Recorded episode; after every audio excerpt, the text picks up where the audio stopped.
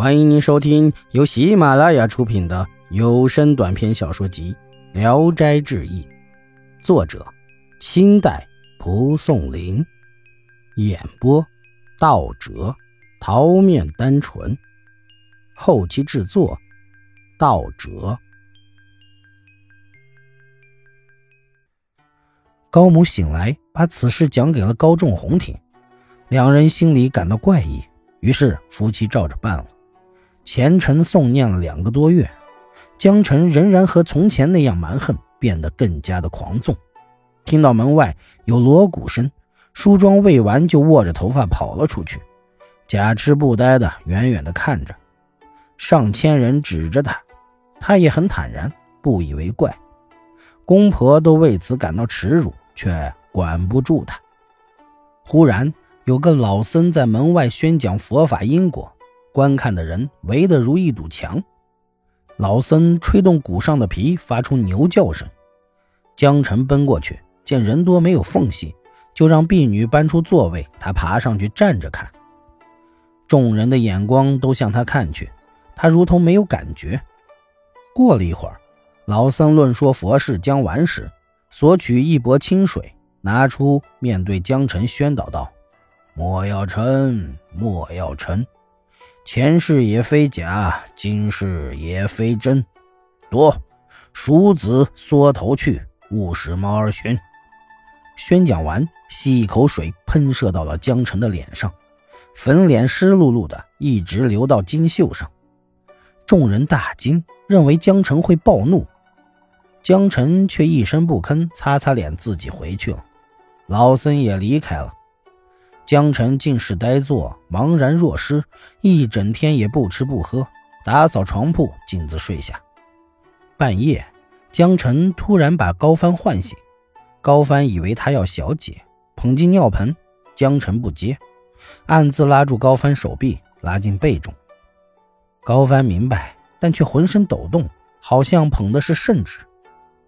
江澄感慨地说：“害得您这样。”我怎么配做人呢？于是用手抚摸着高帆的身体，没摸到刀杖疤痕处，就阴阴的啜泣，用指甲掐自己，恨不得立即去死。高帆见此情形，心里很不忍，耐心的反复劝慰安抚。江晨说：“我觉得那老僧必是菩萨化身，清水一洒，好像换了我的肺腑。现在回想起我从前的所作所为。”都如同隔世一般，我从前莫非不是人吗？有丈夫而不能同欢，有公婆而不能侍奉，这到底是什么心思？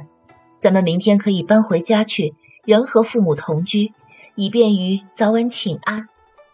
絮絮叨叨说了一夜，如同叙说十年离别之情。第二天天未亮，江晨就起来，整好衣服，理好家具，丫鬟带着箱子。江晨亲自抱着被褥，催促高帆前去父母处叩门。高母出来，见此情形，惊讶地询问。高帆把意思告诉了他。高母还在迟疑不决，江晨已和丫鬟走进来。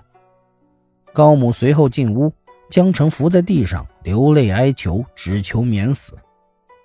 高母察觉他是出自真心实意，也流泪说。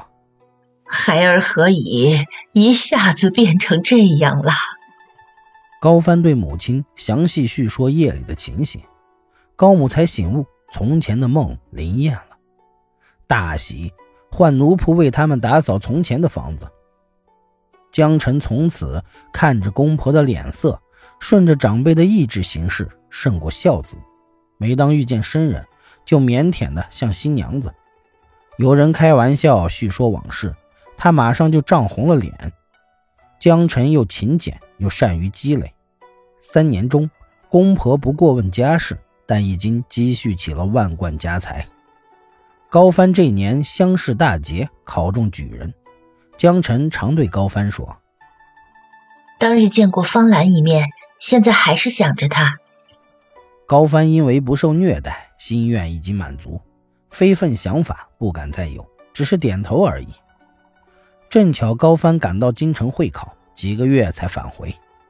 进屋见方兰正和江晨下棋，高帆惊奇地询问这事儿，才知道江辰用几百两银子赎买方兰，脱离妓院了。这件事情，浙中王子雅说的非常详细。意史是说，人生行善作恶，件件都要报应，而唯有发生在夫妻之间的报应，就如同骨头上生了恶疽，会更加恶毒而残酷。往往见到天下贤惠的妻子不过十分之一，而刁蛮的悍妇要占十分之九。这也可以看出，人世间真正能行善的人太少了。